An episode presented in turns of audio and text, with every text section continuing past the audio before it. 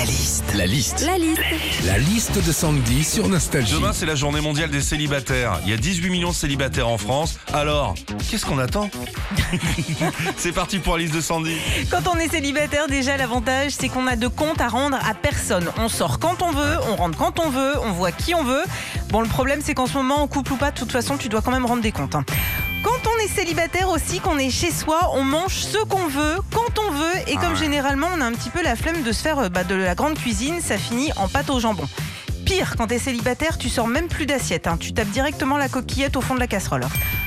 Quand on est célibataire, il y a un truc euh, très cool aussi, c'est qu'on n'est pas dans l'obligation d'écrire des SMS ridicules du style euh, Je t'aime ma nounoune, euh, tu me manques ma crotte, tu rentres vers quelle heure mon ange, smiley cœur, smiley bisous, smiley badane.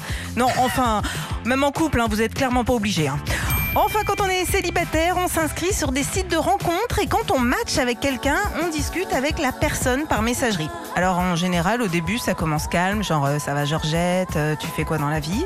Et puis très rapidement, ça peut partir en sucette avec euh, des questions du style ça fait combien de temps que t'as pas emmené Popol au cirque? Et là, ça peut être très très gênant. La liste de Sandy sur Nostalgie. Ah bah, c'est plutôt une bonne nouvelle, hein, si ça part en sucette. hein, tu peux taper direct la coquillette au fond de la casserole, Sandy. Retrouvez Philippe et Sandy, 6h-9h sur Nostalgie.